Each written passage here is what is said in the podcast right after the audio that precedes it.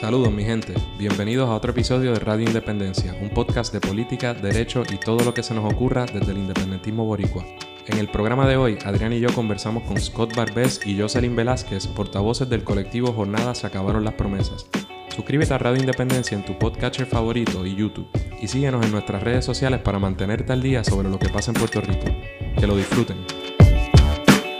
Saludos mi gente y bienvenidos a otro episodio de Radio Independencia. Como ustedes aquí, Adriana Gutiérrez Colón y el compañero Andrés González Verdecía. Saludos mi gente, hola. Antes de comenzar a hablar eh, con nuestros invitados, queremos darle la gra- las gracias a Michael Hernández Cruz, que se convirtió en patrocinador hace poco. Gracias por apoyarnos, Michael.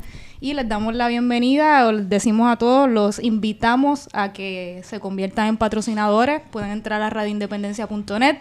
Ahí está la información, todas las instrucciones, los pasitos este, que tienen que seguir para convertirse en patrocinadores. También pueden donar o comprar cositas en la tienda, como los que están viendo el video por YouTube, estos vasitos y estas tazas que están bien nítidas. Sí, y sí, si nos están viendo por YouTube, me ven aquí jugando con los cables, bien, bien incordios. Y es porque algo está sonando raro, pero está bien porque como estás así.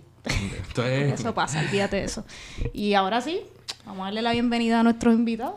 Pues nítido, eh, desde hace tiempo también, esto lo hemos dicho mucho, pero es verdad, te- tenemos, tenemos a veces mucha gente en mente a quien queríamos traer a- al programa desde hace tiempo y, ¿verdad? A veces pasan muchas cosas, pero desde hace tiempo que queríamos traer a, y, ¿verdad? a, a nuestros invitados para hablar de, de un grupo que ha estado militando muy activamente en los últimos años y nos referimos a lo que se conoce como la jornada Se acabaron las promesas. Para eso tenemos a dos personas con nosotros, tenemos a dos de sus portavoces, dos de las personas quizás que, que más uno identifica con el movimiento, por lo menos nosotros, que son Scott Barbés y... Jocelyn Ah, Velázquez. y Jocelyn Velázquez. Oye, desde ahorita la estaba diciendo Martínez, me perdona. A Jocelyn la conozco un poco menos, ¿verdad? Me gustaría saber un poquito más de ella ahora. Scott, antes de presentarlo, yo eh, hago este cuento porque cuando yo era prepa en la Yupi, yo creo que se lo dije a él, eh, en sociales, mi primer año, eso fue para el 2004-2005, pues cogimos una huelguita. Cuando yo estaba en bachillerato y derecho, yo llegué a coger tres huelgas de, en la Yupi.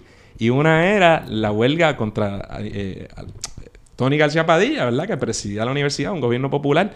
Y es la huelga que ahora conocemos mucho como la huelga del CUCA, Comité Universitario en Contra del Alza. Y uno quizás de sus líderes más, más visibles, más conocidos, era Scott. Así que muchas gracias a los dos por estar aquí con nosotros. Gracias a ustedes por la invitación. Gracias, gracias. Y como siempre, viva Puerto Rico libre. Eso Sí, es bueno. contra. Estamos agradecidos y agradecidas ¿no? de que nos inviten y queremos celebrar esta gestión que ustedes están haciendo ahora de Independencia. Eh, Gracias. mucho éxito y, y de verdad que, que hacía falta un proyecto así. Gracias. Y gracias a ustedes, porque si no este, vinieran invitados como ustedes o no accedieran, pues no existiría el programa. Así que gracias a ustedes por estar aquí con nosotros otra vez. Eh, bueno, antes de hablar de jornada, se acabaron las promesas, nos gustaría conocerlos un poquito mejor, porque pues yo no los conozco muy bien hasta hace poco. Y quizás algunos de los que nos escuchan tampoco, así que nada, ¿desde cuándo ustedes empiezan a militar o en gru- a pertenecer a grupos así que militen a favor de la independencia o de alguna otra causa sociales? Siempre andamos en la papa caliente. Igual que nosotros. Eh, Estamos aquí, dale tú. este, siempre andamos en esa. eh, y pues yo tengo, voy a empezar porque tengo un par de facturas acumuladas. Dale. este, bueno, eh, yo, mucha gente no lo sabe, ¿verdad? casi nadie dentro de, de los grupos en que estamos. Yo en el 1998 eh, estaba en la escuela superior cuando estalló la huelga de la telefónica. Eh, y pues por ahí empezó mi, mi interés ¿no? en, en- en- las condiciones del país este, y, y en las condiciones de los trabajadores y las trabajadoras. Para mí fue bien impactante. Yo en la escuela me metí a la biblioteca a ver la huelga por televisión. En ese proceso conocí un maestro que en paz descanse, Juan Santiago, este, de español y de historia, que me, que me presentó lo que eran los prisioneros políticos puertorriqueños encarcelados en los Estados Unidos, eh, perteneciendo a las Fuerzas Armadas de Liberación Nacional, Scott, perdona, te, puedo te pego Sí. un poquito al micrófono. Ahí, gracias. este, que pertenecían a las Fuerzas Armadas de Liberación Nacional, este, y que afortunadamente ya están todos afuera con la salida de Oscar. Y allí pues empecé a participar en, en la campaña, recogiendo, organizando grupos de compañeros estudiantes y nos íbamos al Viejo San Juan a recoger firmas por la escarcelación de los presos políticos. Y luego, la, la, eh, pasé a, me integré a la campaña eh, por la independencia eh, durante el plebiscito del 1998 eh, junto al Partido Independentista Puertorriqueño en, Bayamón. Y ahí pues participé de esa campaña eh, por la independencia de, de Puerto Rico. Y luego pues entré a la universidad y en la universidad me unía a, a las movilizaciones en contra de la presencia militar en el recinto. Estaba el contexto de Vieques, pues, ahí estuve bien pendiente a, a ese proceso en la universidad, en la escuela superior en la universidad. Y ya estaba decidido en que iba a ser desobediente civil y aproveché la oportunidad en donde la Federación Universi- Universitaria Pro Independencia eh, organizó a los 100, 100, 100 estudiantes por Vieques, 100 por Vieques. Tú estabas por ahí con Tito Román, ¿verdad? Eso es así. Esa- esos eso es mismos así. años. Eso es así. Tito Román, Abderramán Brenes, judoka puertorriqueño, eh, olímpico, olímpico. Este, eh, y, y Ra- Raquel Delgado, eh, compañera de, de Mayagüez, trabajadora social y un sinnúmero de compañeros que, que luego se, se han continuado en la lucha. Ese grupo, un grupo muy bueno. Eh, entramos a hacer desobediencia civil en abril, fuimos arrestados y, y de ahí para adelante pues continuó ¿verdad? La, militancia y, y- y- y el buscar estar de- organizado porque es fundamental organizarse políticamente si de verdad queremos la independencia y, y la revolución puertorriqueña. Por ahí anduvo la cosa. y tú, Aquí Jocelyn. te toca, Jocelyn. Pues este para el 2005 fue la huelga del CUCA. Eh, yo estaba estudiando la maestría en la Universidad de Puerto Rico en educación, yo soy maestra. Eh, y en el contexto de la huelga me organicé en el comité este, de mi facultad de educación y hasta el sol de hoy eh, ahí entré a un grupo que se llamaba la Juventud Izquierda Revolucionaria y de ahí entré al Frente Socialista y he seguido militando en el Frente Socialista por los últimos 14 años o 15. Ay, pues, pues otro de mis cuentos. Yo tiro todos los cuentos que puedo cuando puedo. Yo, yo fui a esa asamblea, yo era prepa, ¿verdad? Como dije. Y entonces yo siempre quise estudiar Derecho y a mí me encantaba la política. Por mil razones, por lo que sea, a mí, este, las orientadoras en high school me decían, pero mira, tú no sabes lo que puede pasar, lo que le dicen a todo el mundo. ¿Por qué no estudias contabilidad por si acaso?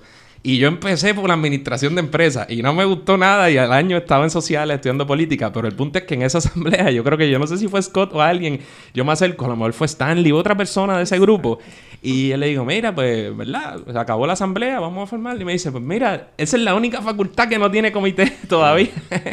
Fórmalo. Y yo un prepa ahí, yo, yo iba, yo ayudaba, pero yo no tenía, ¿verdad? Nada de liderato en ese momento.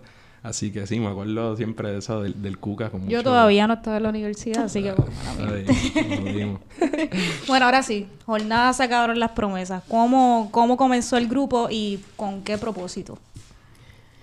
Lo que pasa es que yo creo que hubo muchos momentos, o sea, no hay un momento específico en el que surgió jornada. Jornada fue la... Se, se unieron muchas circunstancias. Este, desde que empezó a hablarse del- de la Junta de Control Fiscal y de la Ley Promesa, había compañeros de más o menos es- esa misma generación que habíamos estado de- militando finales de los 90, principios del 2000 hasta el presente, que estábamos hablando de la necesidad de aglutinarnos y tener una respuesta contundente ante lo que venía. Este, yo creo que hubo varios esfuerzos, estuvo Acción de Pueblo, estuvo este, el Junte contra la Junta, fue otro esfuerzo que se hizo, este, y fueron diferentes eh, instancias en las que se trató de empezar a aglutinar ¿verdad? ese movimiento más allá de las organizaciones existentes, un poco más amplio y más unitario. Este, también hay que destacar como uno de esos momentos que, que dio a la- el surgimiento de jornada, la mal llamada Asamblea de Pueblo que se convocó en Roberto Clemente, en donde sectores del Partido Popular eh, convocaron al pueblo para nuevamente convocar este frente amplio, esa tradición que, ¿verdad? que tiene esta, estos sectores de centro de convocar estos juntes amplios para después augurar la lucha y ¿verdad? alejarnos de los propósitos importantes.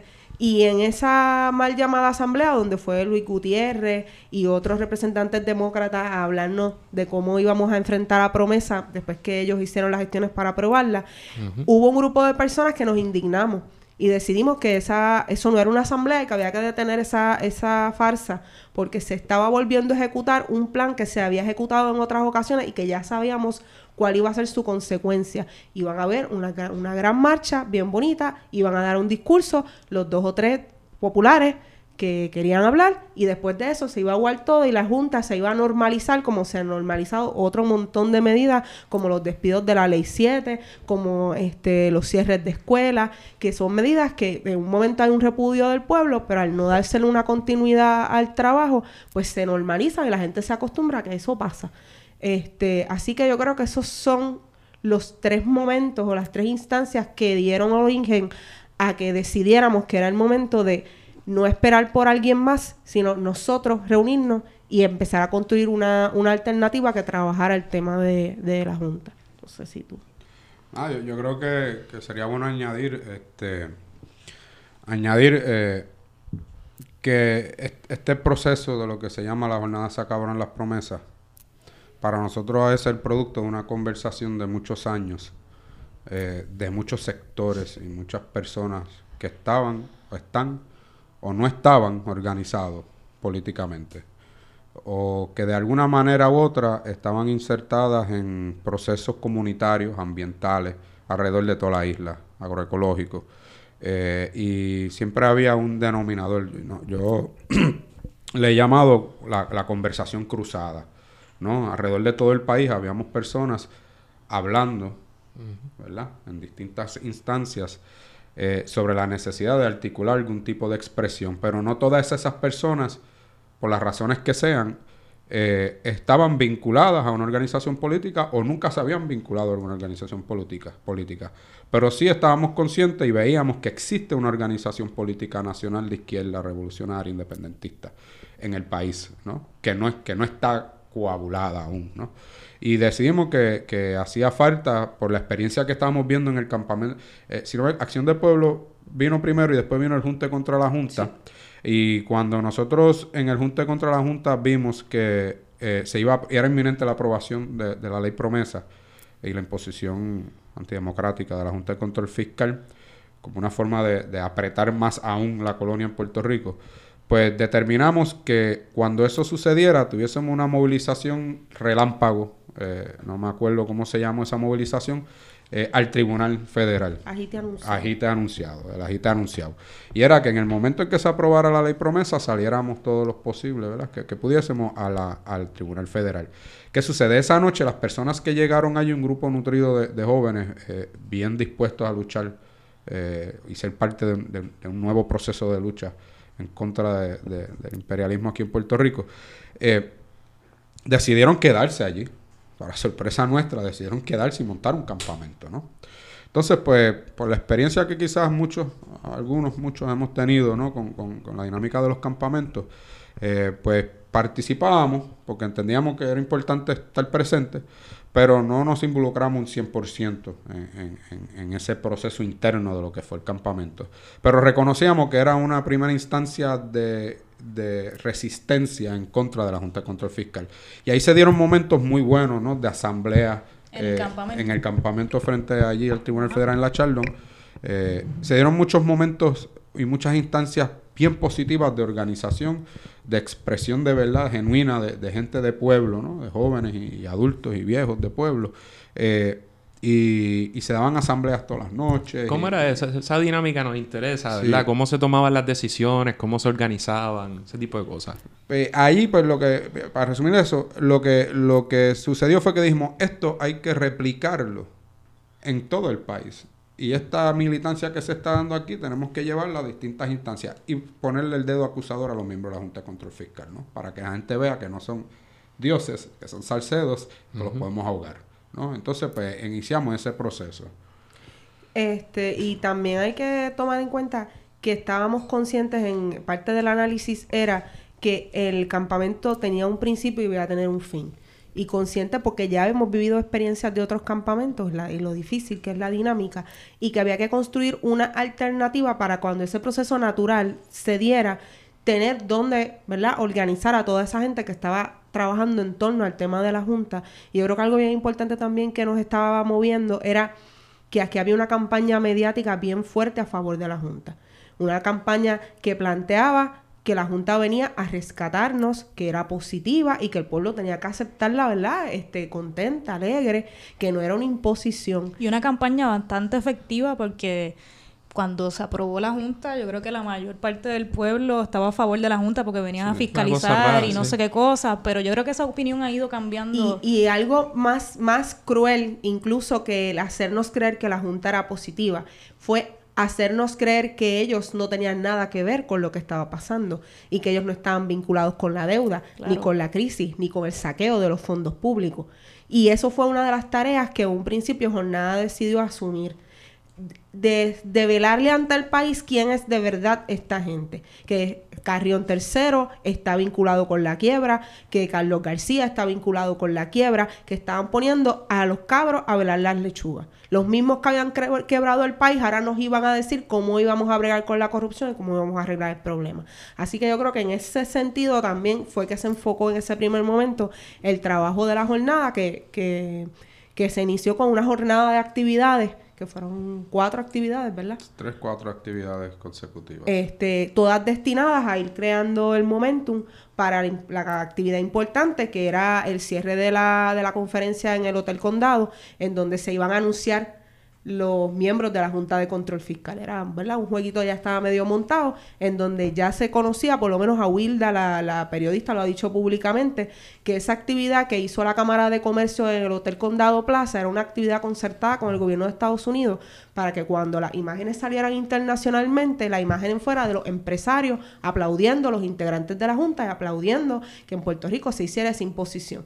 Y nosotros estábamos convencidos de que la imagen que tenía que salir de Puerto Rico ese día era una imagen de resistencia y de lucha. Y hacia eso trabajamos en una jornada que duró hasta ese primer 31 de agosto. Sí, nosotros reconocimos que muchas personas potenciales eh, luchadores y luchadoras en contra ¿verdad? De, este contexto colonial en el cual entramos a partir de la Junta de Control Fiscal, eh, pues no necesariamente iban a llegar a un espacio como un campamento en el Tribunal Federal en el medio de la ciudad, en la Chaldón. ¿no? Entonces dijimos, bueno, aquí hay que generar un activismo en la cual estas personas que tienen interés en dar la lucha eh, y ser parte, pues tengan un espacio donde ir, ¿no? Y ahí fue que entonces convocamos unas manifestaciones en contra la Cámara de Comercio y su vinculación al proyecto Promesa, su cabildeo a favor del proyecto, eh, en contra del Nuevo Día, el 29 de abril, varios arrestos ese día, 5 o 6, este, eh, donde determinamos que no, no era perdonable ni podía pasar desapercibido la editorialización a favor de la Junta de Control Fiscal y la ley promesa que llevaba, ¿verdad? Estaba llevando a cabo el, el periódico Así mismo. de los ricos y, y de, los- y- y de los intereses ¿verdad? De, de- de las empresas norteamericanas en Puerto Rico, el Nuevo Día. Y ahí se llevó una manifestación de manifesta eh, de madrugada en donde se detuvo Sí, no, eh, la salida. Sí. la noticia. Y entonces, eh, a raíz de eso, pues entonces pasamos al 31 de agosto, que lo leímos como era el, el First Promesa Conference. Eh, Una cosa eh, eh. La primera conferencia pro promesa. Yo no sé si ha habido una segunda, pero... Sí, creo que hubo una segunda. Pero no la han anunciado, ¿verdad? Con bombo y platillo como como anunciaron la primera, ¿no? Y nosotros determinamos que eso tampoco podía pasar desapercibido y que eso había que detenerlo, ¿no? Y articulamos la consigna, la conferencia no va. Y nos propusimos, propusimos en efecto, detener la conferencia y, y pues ellos, algunos hablaron allí, pero todas las sillas estaban vacías, ¿no? Así que ese día, pues, se dio esa confrontación de, del Estado en contra del pueblo, porque habían una expresión de pueblo básicamente representado todos los sectores eh, del país en, esa manifestación. Y a partir de ahí dijimos, bueno, aquí hay un potencial, hay un potencial de organización y de lucha y, y- vamos a, a profundizar en él. Y pues hemos estado, ¿verdad?, Eh, en ese camino hasta, hasta hoy. Entonces nosotros en algunas de las manifestaciones donde yo, ¿verdad? Yo pienso en las de primero de mayo, que ya mismo entramos quizás a hablar un poquito de esos eventos que, que todo el país pudo ver y, y que veíamos mucha gente, en, ¿verdad? Representado con ustedes al lado y te decía, mira, eso es jornada, se acabaron las promesas. Un numerito, en términos de, de- de esas manifestaciones o cuando ustedes dicen, bueno, vamos a hacer tal cosa, más o menos, convocatoria, una ¿cuánta- convocatoria, ¿de cuánta gente ustedes... creen? Yo sé que eso, eso varía, es medio complicado, pero... Sí varía porque, por ejemplo, una convocatoria como la cuando cerramos la oficina del presidente de la Junta de Control Fiscal, de Carlos García, pues tú necesitabas algunas 100 personas para poder trancar este, los accesos a la oficina. Pero una actividad, por ejemplo, como la del 31 de agosto del año pasado, que llevamos ceniza a la sede de la Junta de Control Fiscal, pues ahí ya tú necesitas más, necesitas 500, 1000, ¿sabes? Lo- Y, por curiosidad, ¿cómo se organizan y cómo, cómo toman estas decisiones? O sea, tienen un- como una mesa de brainstorming de qué vamos a hacer ahora. Vamos a tener que hacer algo con la ceniza, vamos a tirársela. ¿Cómo, cómo, cómo funciona la cosa? Eh, O sea, Digo, que- o medio culiado, tampoco sí, es sí, que no que tengamos... o tirarse sea, al medio, no tienen que claro, tirarse al claro. medio. No, mira, este, ahí... Y no venga aquí a decirte estrategia Eh, nosotros. No, mira, este... Van a brincar a tumbarnos esta aquí. No, jamás, jamás en la vida. Este, aquí somos, somos aliados. Eh, no, este, nosotros entendemos que O sea, digo No, como no, cuál no. es la cuál es la, cómo es la organización por eso, del- no, no es una, no, es eh, parte de, de- del- del análisis que, que, que- que hicimos muchas personas alrededor de la isla eh, cuando empezamos a, a convocar este tipo de, de proyectos, de colectivos, es que tenía que haber una un enlace entre personas, individuos en su carácter. Individual, valga la redundancia, colectivos de lucha, sean políticos, comunitarios, eh, estudiantiles, eh, y que teníamos que crear unos espacios abiertos y democráticos, eh, y ahí tomamos unas decisiones de asumir unos riesgos que eso requiere, porque pues también tenemos una posición de militancia Nosotros planteamos que en Puerto Rico hace falta articular un polo radical de lucha. Eh, y, las formas de organización la- las han dictado el, cada momento, cada momento. Eh, no- nosotros vamos y creemos en, en que hay que luchar por todos los medios posibles porque tenemos derecho a la libertad, a defender nuestra identidad y a constituirnos como una república independiente en el Caribe. Punto. ¿eh? Ahí no hay Más claro, cuestionamiento. ¿no? Eh, y defendiendo ese derecho, pues todo, es- todo, todo eh, forma de lucha es válida. Siempre que respetemos a nuestro pueblo eh, y, y siempre que, que respetemos la paz de la gente y del pueblo. ¿no? Nosotros nos respetamos la paz del poder. Eh, y en ese sentido, aquellas maneras ¿no? de organizarse que sean efectivas en el contexto particular, en el momento X o Y, son las que vamos a articular. Eh, por eso es que nosotros no, no hablamos en términos de, de- de membresías ni, ni estructuras formales de organización. Entendemos, que es por donde quería empezar, que, que, había, que hay muchas formas de organizarse. ¿no? ¿Y cómo yo me integro, Entonces- por ejemplo? Si ahora que mencionaste eso, si hay gente que dice, pues está bien, yo estoy en la mía, no puedo estar allí todo el tiempo, pero yo quiero ir a apoyar y quiero ver qué están haciendo, cómo, dónde uno le cae y cómo es la cosa. Básicamente, la jornada, su fuerte ha sido el proceso de, de reclutamiento no tradicional. Este, nosotros, por ejemplo, vamos a conciertos y se pone una mesa y allí se recogen firmas y el que quiere que se le convoque, pues es un trabajo ya que se hace uno a uno.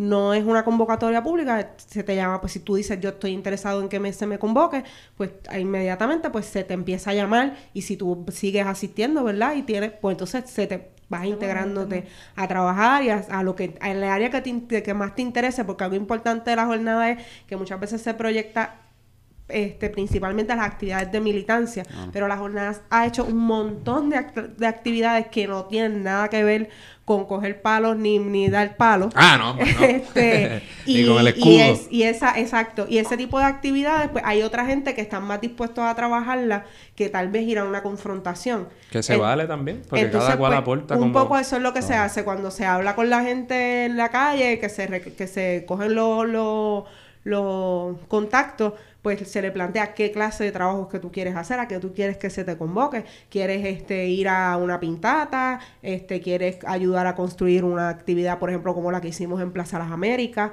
Este, que caminamos por los pasillos de plaza con música, o quieres pasquinar, o lo que quieres es ir a coger palo, pues para esa también te llaman. Eso es importante. No, pero siempre aspiramos a ser, ¿verdad? Salir con la, con la mano de arriba. Este, mira, en la, en la jornada eh, es una expresión organizativa, eh, pues no es tradicional. Hemos recibido muchas críticas también. Eso siempre pasa. Claro, hemos recibido muchas críticas de compañeros y compañeras muy valiosos, muy valiosos, eh, que tienen preocupaciones legítimas, ¿no?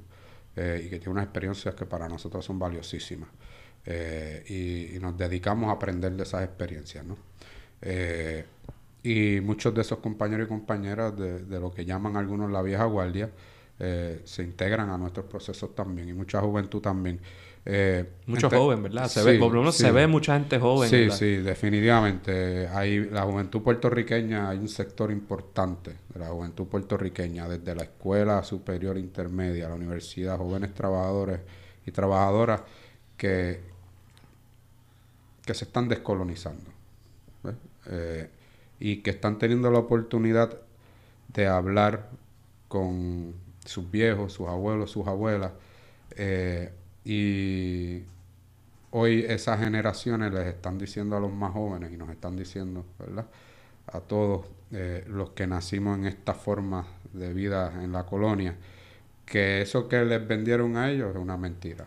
Y esa experiencia, ¿no? De toda una vida, poder decir, oye, esto fue un engaño, nos Eh, estamos dando cuenta y no repitan ustedes la historia, está sucediendo en el, en el Eso en combinación que yo creo que la realidad ahora es tan cruda. Sí. O sea, empezando con la Junta de Control Fiscal, con la economía, con la deuda, los maestros, los cierres. Yo creo que es tan evidente que es difícil de ignorar, hasta Claro. para los más jóvenes o que no tienen padres que quizás piensen de, de X o Y forma. Yo creo que es, es más visible que nunca.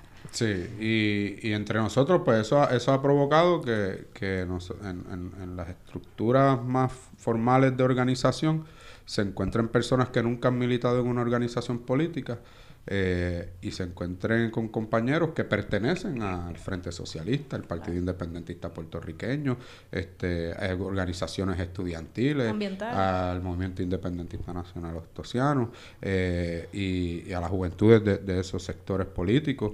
O sea que aquí se, nosotros hemos planteado que esto es un verdadero espacio de unidad de las bases del independentismo y de los revolucionarios y las revolucionarias en Puerto Rico. Eh, a veces entre los lideratos y las cúpulas de nuestras organizaciones, pues siempre estamos como chocando, ¿no? Pues nosotros hemos decidido alejarnos de esos choques históricos eh, y buscar un- formas de organización que unan esas bases que genuinamente Tenemos que- necesitan la De independencia. alguna forma hay que dejar, y como digo, María Lourdes Santiago lo dijo aquí en el primer episodio, a veces tenemos que, cargamos muchos muertos. Claro. Y digo, a lo mejor no nosotros, pero eh, a veces por razones muy legítimas, otras no tan legítimas, pero en algún momento hay que dejarlo ir y decir, tú sabes, si yo tengo eh, el 80, el 90% de cosas en común con Scott, con Jocelyn, con la jornada y podemos caminar en una misma dirección, pues hay que hacerlo. Ah, que a lo mejor esto, lo otro, pues mira, no todo el mundo tiene que pensar igual. No, no. Pero hay que, hay- pero tenemos que entender el contexto y lo que estamos viviendo. Sí, precisamente esa fue una de las eh, metas que nos impusimos cuando después del, primer- del primer 31 de agosto, que fue exitoso y decidimos que íbamos a continuar con ese proyecto, era que queríamos, que queríamos tener un proyecto que trascendiera las divisiones históricas del independentismo y que nosotros no íbamos a entrar en esas dinámicas. Justo después del 31 de agosto cayeron las elecciones. Y las elecciones suelen ser como la bomba atómica para el independentismo y está entre los de las trincheras que patria o muerte no votaremos y o muerte votaremos y nosotros, nosotros no vamos a entrar en esta dinámica.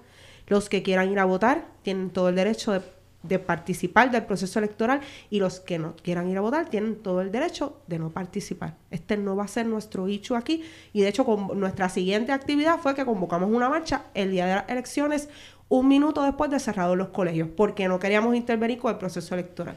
Queríamos que se diera el proceso, pero que sí, que ese día no quedara este, fuera de la vista del pueblo, de que ese día, a pesar del ejercicio electoral de nuestro pueblo, legítimo, con esperanzas, ¿verdad?, de cambio, ninguna de las personas electas iba a tener el poder para cambiar lo que estaba sucediendo, porque ya había una junta de control fiscal que estaba imponiendo cuál iba a ser la agenda de país desde que ellos fueron puestos ahí. Así que en ese sentido hicimos una marcha que se llamó Gane quien gane, se acabaron las promesas. Después le cambiamos el nombre a la marcha de la lluvia porque nos cayó el diluvio universal. Pero fue ¿Y una la gente marchó? Y la, gente, marchó, fue una marcha bien combativa, fue una, una actividad muy bonita. Y yo creo que ahí fue que entendimos que podíamos, que teníamos, te- como independentistas, tenemos la capacidad de trabajar juntos, conceptos juntos, ideas juntas, aún estando en ideas diametralmente opuestas, porque en esa marcha marcharon pipiolos que eran candidatos, gente del PPT que eran candidatos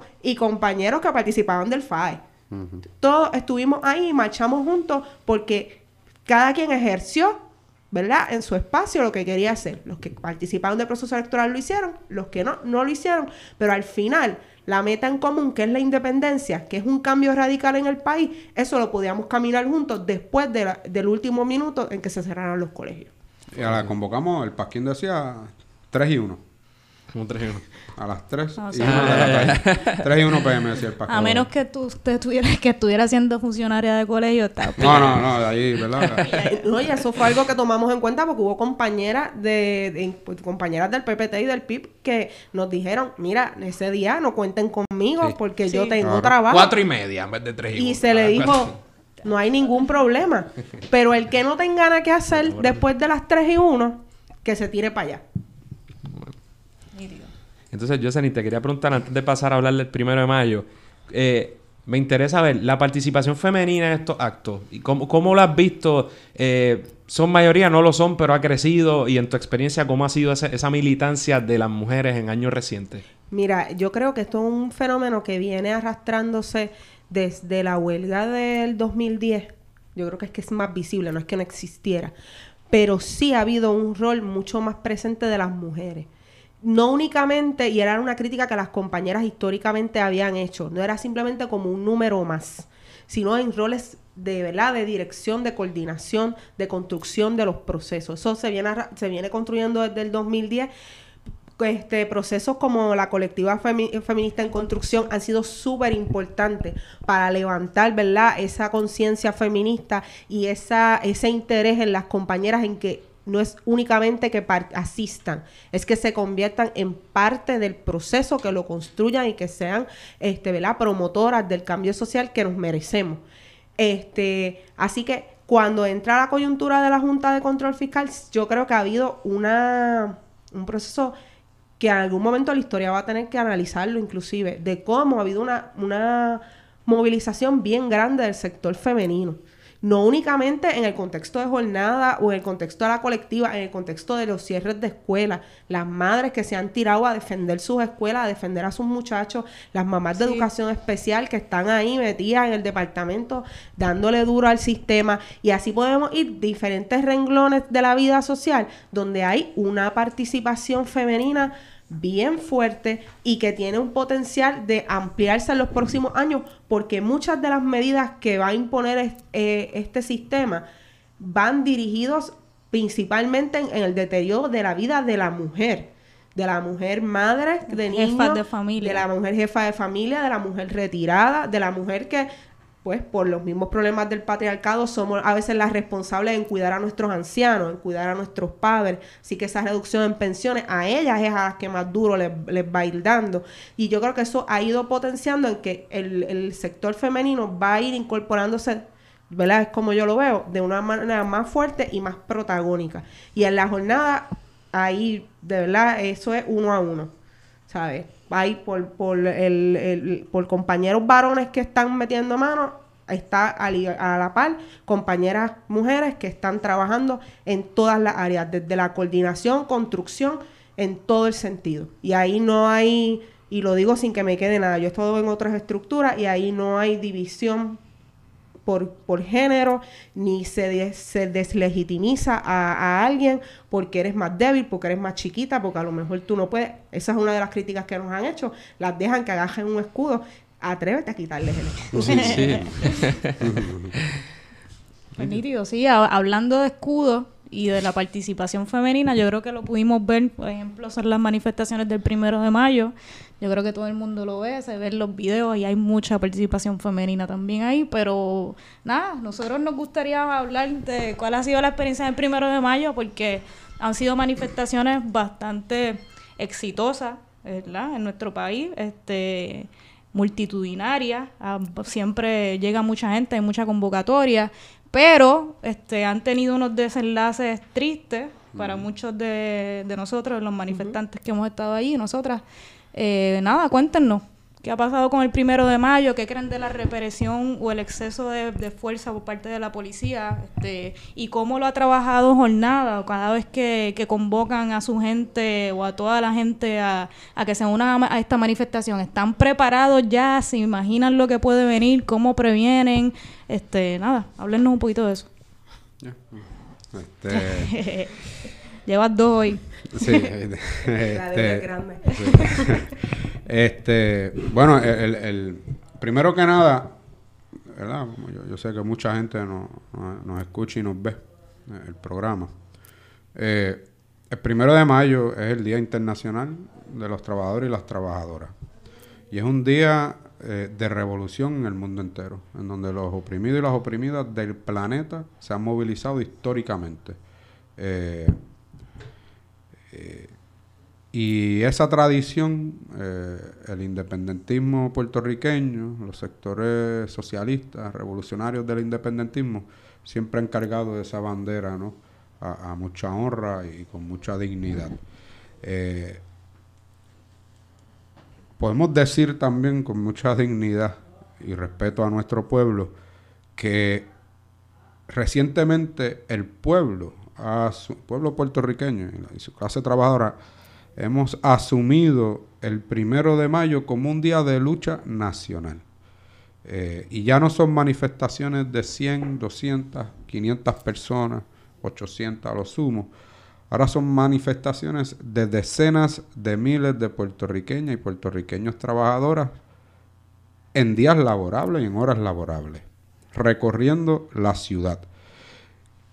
Y ya no van a Fortaleza o ya no van al Capitolio, donde está la expresión de la administración colonial y la represión y la colaboración de los colonialistas en contra del pueblo puertorriqueño, eh, sino que van a la milla de oro, donde está la expresión del capitalismo internacional y estadounidense en Puerto Rico. O sea que para nosotros el primero de mayo se ha convertido en la expresión de el desarrollo colectivo, de, la conciencia colectiva de nuestro pueblo. Eh, y, eso pues, e, es otra instancia que hay que, que, ¿verdad? que esperemos que los historiadores no tarden mucho, y los sociólogos y los antropólogos, no tarden mucho en, analizar y estudiar, que lo comiencen a estudiar hoy. Eh, porque eh, esas movilizaciones una cosa es que el pueblo se haya movido como lo hizo en el 2017 y haya sido confrontado por la represión, que lo único que busca es proteger los intereses de la Junta de Control Fiscal, del Congreso de los Estados Unidos, del capitalismo eh, de los Estados Unidos en Puerto Rico y del neoliberalismo. Eh, y haya sido reprimida la masa, como fue aquel primero de mayo del 2017, en donde el Estado permitió los destrozos en contra de la estructura física y material de los bancos y optó por en, el terreno, mientras eso sucedía, atacar a la masa pacífica que marchaba allí todavía, que intentaba aglomerarse frente a la tarima que se puso frente a la Junta de Control Fiscal ahí en, en, Atorrey. Fue contra el pueblo que se emprendió esa fuerza represiva, compuesta no solamente por la policía de Puerto Rico, sino por el SWAT federal y por mercenarios sin identificar. Gente contratada por los bancos y sabe Dios por quiénes eh, para atacar a la gente con de todo, porque ahí tiraron de todo. Y la gente organizados y no se defendieron. Y nosotros siempre vamos a abogar por la defensa y la autodefensa de la gente y el derecho a marchar. Pero que en el 2018, luego de un año de ataques en contra del pueblo, eh, de, de- de- las experiencias que hemos tenido como país, de la devastación y de haber vivido la represión aquella, que vuelvan a movilizarse y vuelvan a defender su derecho a marchar, porque ahí la violencia que hubo fue la del Estado para evitar que puertorriqueños y puertorriqueños camináramos por la milla de oro. Su justificación de que habían, según ellos, unas personas que iban a vandalizar. Porque habían dos o tres que según ellos iban a vandalizar, intentaron detener la expresión genuina de decenas de miles de personas que querían marchar. Y se veía antes y desde temprano. Y no se movieron. por todos lados. Y reclamaron su derecho a marchar y a dar para adelante. Y determinaron junto a los compañeros y compañeras de Se acabaron las promesas, miles de personas en echar para adelante. Para nosotros es una transformación de la conciencia colectiva del país que trasciende una expresión política pequeña como puede ser jornada Se acabaron las promesas. Eh, y la gente reconoce quienes estaban ahí al frente, cuáles son sus ideales. Y eso significa también que hay una transformación ideológica de la gente, que se está cuestionando seriamente el modelo económico impuesto a los puertorriqueños y la colonia. Entonces, pues habrá que ver en dónde, cómo desemboca y hacia dónde se mueve eso, ¿no? Pero eh, los primeros de mayo han sido muy importantes y vale la pena reflexionar sobre ellos como Y- movimiento. Y Jocelyn, sobre. Vamos, ¿verdad? Algo que también se menciona mucho cada vez que hay una manifestación de este tipo o aparecen las jornadas, se acabaron las promesas y demás, por ejemplo, los encapuchados y demás. ¿Qué tiene que- verdad? ¿Cuál es su postura, digamos, del grupo, la tuya en particular, sobre, sobre esos ataques? O vamos a pensar que no son ataques, vamos a suponer, ¿verdad? Gente que diga que, que no conviene, que diga, ah, yo estoy de acuerdo, pero no me gusta eso. O, ¿qué te parece esa...? Mira, yo creo que el país está viviendo un momento bien difícil. Este, la gente está sufriendo. O sea, está sufriendo antes de María y después de María la cosa se ha puesto peor. A nosotros los que nos llamamos revolucionarios y los que nos llamamos independentistas, la meta es liberar esta patria. Y yo creo que en aras de eso hay que respetar todos los métodos de lucha y sobre todo respetar nuestra historia. Aquí ha habido una historia larga y dolorosa de discriminación, de carpeteo y de persecución. Y nosotros no podemos negarle a nuestros compañeros el legítimo derecho a proteger su identidad ante un Estado represor, ante un Estado que es criminal. Aquí la historia de, de- de- de independentistas que han sido este, sus vidas destruidas por el Estado es amplia. Y no es justo que se nos quiera privar del derecho a protegernos. A ver, aquí, y, y lo estábamos reflexionando hace unos días atrás, que estábamos viendo las actividades que Jornada ha hecho. Nosotros tuvimos una vez una manifestación frente a la Corte Federal en favor de Ninadros. Y recordamos que ese día arrestaron a tres personas en un piquete que lo más que habían eran 40 personas. Y los federales no pararon de arrestar hasta que no nos fuimos de la entrada del Tribunal Federal. Eso es un ejemplo de por qué la gente tiene que proteger su identidad si así lo entiende. Porque tenemos un Estado que es represor, un Estado que es criminal y tenemos que darle esa opción porque si no tenemos que renunciar a que la gente salga a la calle a manifestarse. Porque no todo el mundo está dispuesto a poner su rostro, ¿verdad? De cara a una cámara para que después los medios de comunicación, como le ha pasado a compañeros independentistas que han hecho alguna expresión, a la misma compañera Bayala que hizo una expresión totalmente legítima contra la secretaria de Educación y después todos los medios se dedicaron a publicar la cara de ella, a criminalizarla y a promover incluso la violencia contra compañeros que han hecho expresiones públicas. Así que yo creo que los compañeros que están en la, en la línea de que no deben haber encapuchados, deben reflexionar sobre eso y ver el momento en el que nos encontramos y ver que eso en lugar de hacernos crecer, lo que hace es que nos hace más pequeños. Y no es momento de ser pequeños, es un momento de ser grandes y de investir contra el gobierno de Estados Unidos. Es el momento de buscar la victoria. Mira, sobre los encapuchados. Hay mucha gente que, que dice, no, que los encapuchados pueden ser agentes, pueden ser provocadores, etcétera, etcétera. Eh, yo les aseguro, ¿verdad? Les aseguramos que los encapuchados y las encapuchadas son maestras, son doctoras y doctores, hay entre ellos, abogados y abogadas, profesores universitarios, trabajadoras, madres solteras. Eh, matrimonios, ancianos y ancianas. Hay de todo allí. Y por eso es que la gente tiene que protegerse. Porque lo que está ahí manifestado es la gente trabajadora del país. No solamente son jóvenes universitarios, estudiantes, este, o como alguna gente se atreve a decir despectivamente, rebeldes sin causa. No, el pueblo rebelde, con causa y determinación. Para nosotros es un orgullo contar con gente así dispuesta a, a estar a nuestro lado. Y, y yo quiero añadir una cosa que es bien importante. Hay que ser cuidadoso con el manejo del tema de los agentes. Nosotros sabemos que aquí ha habido una larga historia, ¿verdad?, de, de y de intervenciones de la policía para desmovilizar y destruir el, el movimiento. Pero esa historia no nos puede detener. Y es lo que nosotros hemos sido consistentes. Que puede haber dentro de una manifestación un encapuchado que es un agente de la policía. Eso es correcto, pero no es la mayoría, ni es la totalidad de los manifestantes.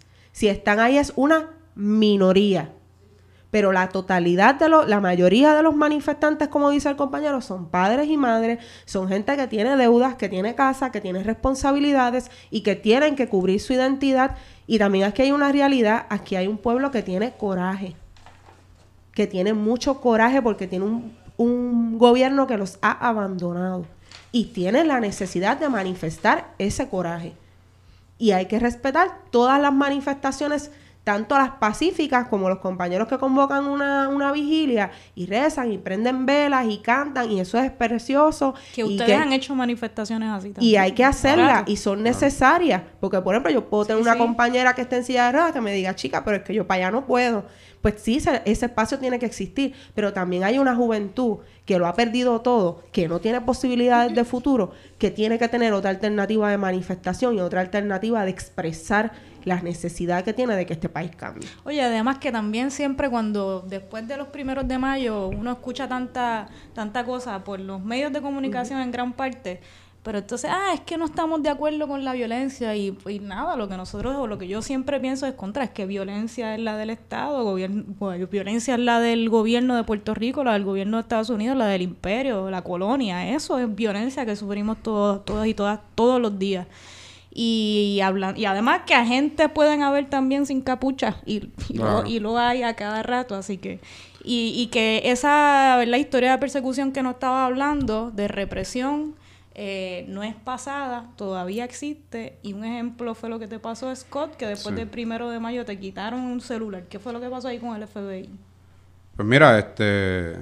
¿Salió todo bien? Digo, si te- no, no- te quiero meter en apuro. Sí, si está, si está en proceso, Sí, sí, no- no, no, nosotros no, no. como los Lo abogados, mejor no digan nada porque uno... esto- No, mira, pero- Derecho a permanecer No, pero, pero, pero también los puertorriqueños y las puertorriqueñas y, y- y la gente que lucha también tiene derecho a hablar y, enfrentarse a, eso sin, sin miedo, ¿no? Y, nuestro llamado es que ante la represión eh, se fortalezca. La, moral y la dignidad de, los reprimidos, ¿no? y que se siga luchando y se sigan expresando. La mejor forma de derrotar esa expresión de, de opresión en contra de la gente que lucha es seguir luchando. eh, esta orden de allanamiento eh, de parte de... son tan irrelevantes que uno ni, ni se acuerda de sus nombres. Del juez federal, ¿no? no ¿Te acuerdas el nombre de este? Eh, esta orden de allanamiento emitida por el juez federal, que no, el, el más nuevo que está allí, eh, que no es contra nosotros, es contra los independentistas en general, porque es el mismo que ha firmado órdenes de allanamiento eh, contra otros independentistas, eh, compañeros de la vieja guardia, que han sido encarcelados después de décadas. Eh, pues nada, es parte, parte de la represión, una orden de allanamiento que sale el 2 de mayo, se ejecuta el 8, el 8 si no me equivoco, de mayo, pero se, se, se ordena la orden de allanamiento el 2 de mayo a las 8 y pico de la noche, de forma simultánea, con una situación al tribunal para una regla 6 en, en mi contra. eh, eh, por un arresto el 20 de febrero en el que la policía atropelló al compañero y poeta puertorriqueño de Corozal, Alejandro Medina, con una grúa. Eh, Conozco a Alejandro, estoy con Alejandro. gran ser humano, comprometido con la independencia de- del país, con su pueblo corozal y con la poesía. Este, uno de nuestros defensores de la cultura y del derecho a tener cultura que tenemos los puertorriqueños, un gran defensor de la identidad nuestra.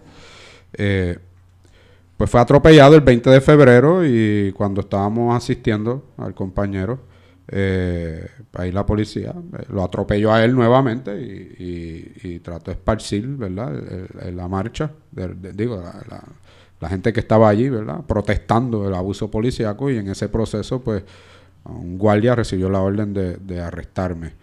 Eh, eso fue el 20 de febrero, luego de varias veces de ir al tribunal, pues ellos este, decidieron citar de forma simultánea al tribunal y, emitir la orden de allanamiento. ¿no? Así que por un lado, el Estado colonial, eh, eh, representado por el Fiscalía, el señor Héctor Pesquera, agente del FBI y comisionado de la Policía de Seguridad del país, este por un lado, pues emitieron una orden para que nos presentáramos al tribunal y por el otro, a los mismos minutos después del 2 de mayo, eh, mientras estábamos marchando. La importancia del primero de mayo es que hubo una marcha el 2 de mayo en el condado, Eso muy leí. nutrida, Lo leí que, que- que significa mucho eso, y que fue muy acosada, ¿no? Y que, que era un intento de entrampamiento, que nosotros lo, lo logramos detectar y viramos la marcha eh, para evitar un derramamiento de sangre en la noche por parte de la policía de forma vengativa por la gran movilización del día anterior y,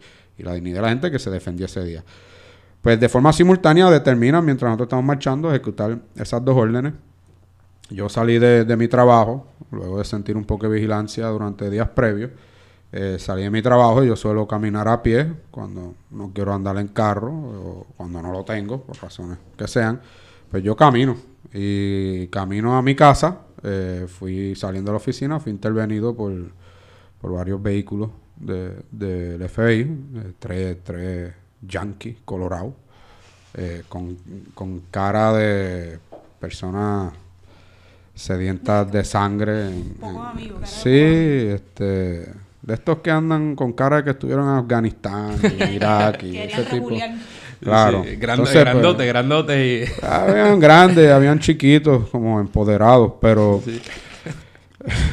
pero. Nada, ejecutaron la orden de allanamiento, quitaron el celular y no tenemos ninguna información al respecto. No, No, hasta el día de hoy. no, no, no hay Ah, ninguna vale. información al respecto. Este. Así que nosotros, pues, no, no estamos arrepentidos de absolutamente nada, ni de ninguna gestión ni expresión que hayamos hecho a favor de la liberación del país y de la calidad de vida de nuestra clase trabajadora. Así que en ese sentido, pues, que venga lo que venga y, y estamos aquí, ¿no? Eh, Nítido. Y ya culminando, que hay, hay jornada para largo, hay, hay cositas por ahí cuajándose que quizá no, no quieran compartirlas ahora, pero O que sí. La, la jornada está en un proceso tal vez de re- redefinirse.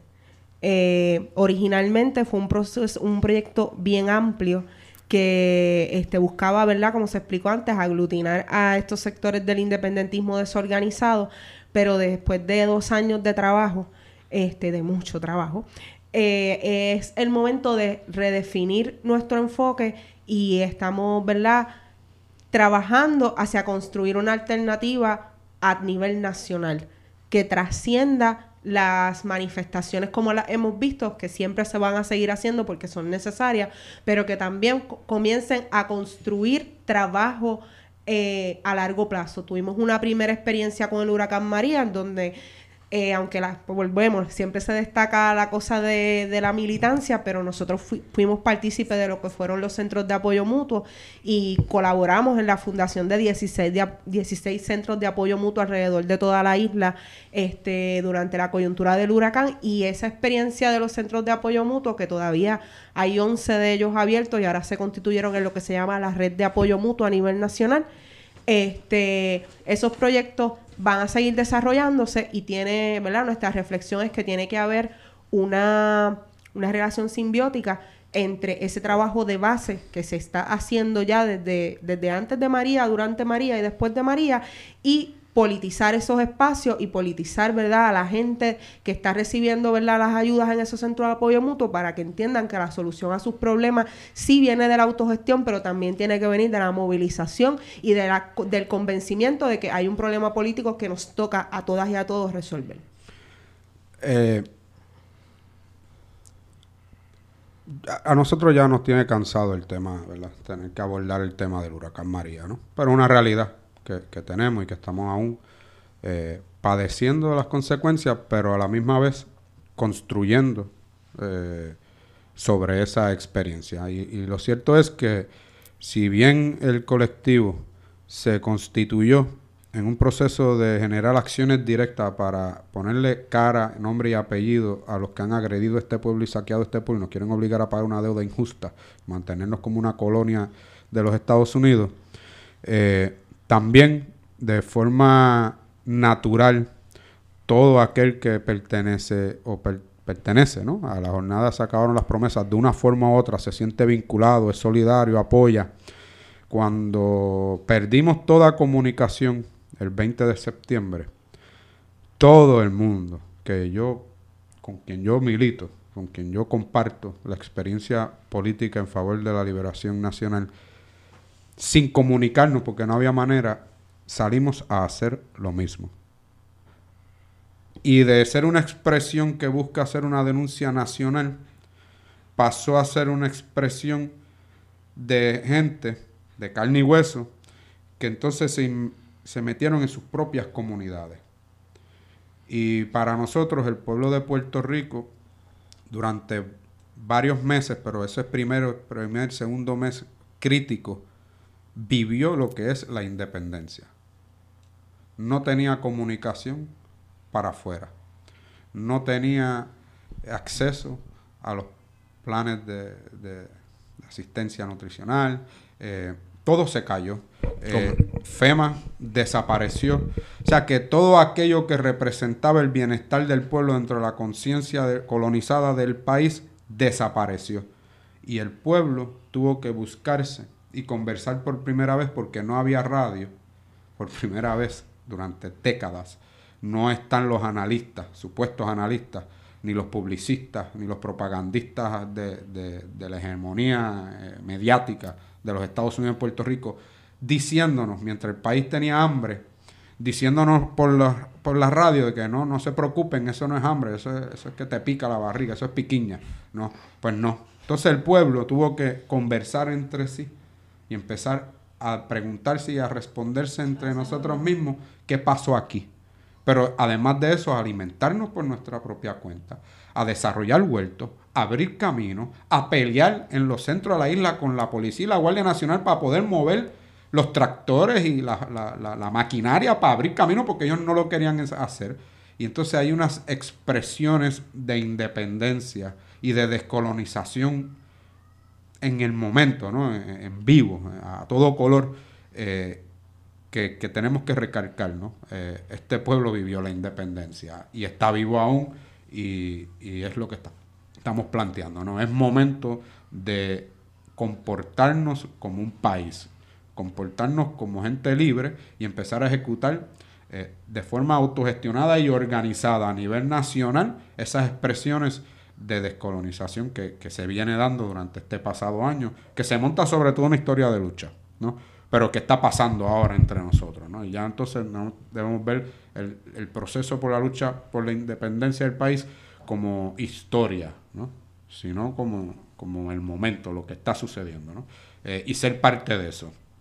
Eh, nos dicen quiénes son miembros de la jornada, todos los que están alrededor. ¿no? Eh, para nosotros la jornada se acabaron las promesas, ese es un hashtag, se acabaron las promesas.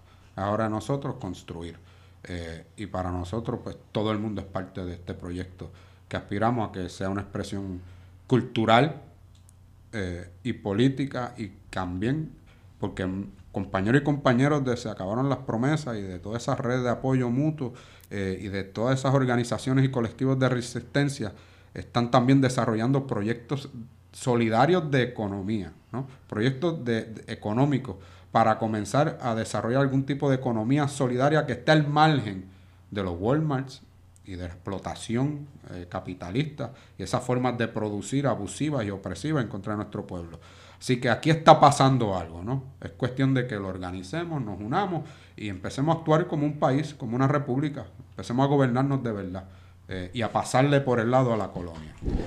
Sí, pues, pues Jocelyn Velázquez y Scott Barber, le agradecemos mucho que, hayan venido aquí a hablar con nosotros. Nosotros también, al igual que ustedes mencionaron, ¿verdad? Ese propósito de la jornada, yo creo que Radio Independencia tiene ese propósito de, de, de poder, de poder entablar un diálogo y hacer acciones entre distintos grupos que tenemos un montón de cosas en común, muchas más de que las diferencias que podamos tener. Y nosotros, pipiolos orgullosos, ¿verdad? Y vemos, entendemos a Puerto Rico y defendemos la, incluso la trayectoria histórica del PIB y el labor que hace ahora. Pero sabemos que podemos hablar con gente y hay gente, hay unos que son de verdura, como ustedes, hay otros que son unos, unos ¿verdad? Que a lo mejor no son de verdura, pero que, y yo, por lo menos, ¿verdad? Hablo por mí, pero sé que Adrián... Este, que ustedes son gente que, que son gente seria y que cuando dice que hay que hacer X cosas, pues va y la hace y que llevan sus líneas y hay gente, ¿verdad? Y, y, y por lo menos de mi parte hay un respeto y me, al- me agrada que, que hayan accedido a esta invitación y que podamos hablar porque, porque yo creo que así es que uno, así es que uno deja ir los muertos, como dicen, y Sí, hacemos cosas. sí, y son maletas llenas de muertos. Y eso de andar arrastrando maletas de otros, eso no puede ser. eso. Hay que ¿Eso de los muertos lo dijimos en el programa o fue fuera del programa y la gente no va a entender? No sé en el Nada, programa. aquí habíamos dicho que el independentismo carga con muchos muertos y hay que dejarlo ir. Si lo dijimos fuera del aire, pues ahora lo aclaramos. No hay muerto Claro, aquí, no hay claro. muerto nadie. Ay, Y, y oye, y agrade- y agradecidos y contentos de que gente como ustedes, ¿verdad? Y nosotros hayan creado un grupo grande que haya podido unir a mucha gente del independentismo y que estén llevando a cabo acciones como las que están haciendo y teniendo una presencia fuerte en todas nuestras luchas y, y para adelante. Y seguiremos ahí, nos seguiremos viendo en el camino. Creo que si un día los entrevistamos nosotros ustedes. Se vale. Y, que- Mucho y- y las puertas de Rey Independencia están abiertas Sí, para, muchas gracias. para Muchas lo que gracias. sea. Muchas gracias. Eso es todo por hoy. Esperamos que les haya gustado el programa. Y agradecemos nuevamente a Jocelyn y a Scott por estar con nosotros. Recuerden suscribirse a Radio Independencia en su podcatcher favorito y YouTube. Y síganos en nuestras redes sociales para mantenerse al día sobre lo que pasa en Puerto Rico. Hasta la próxima.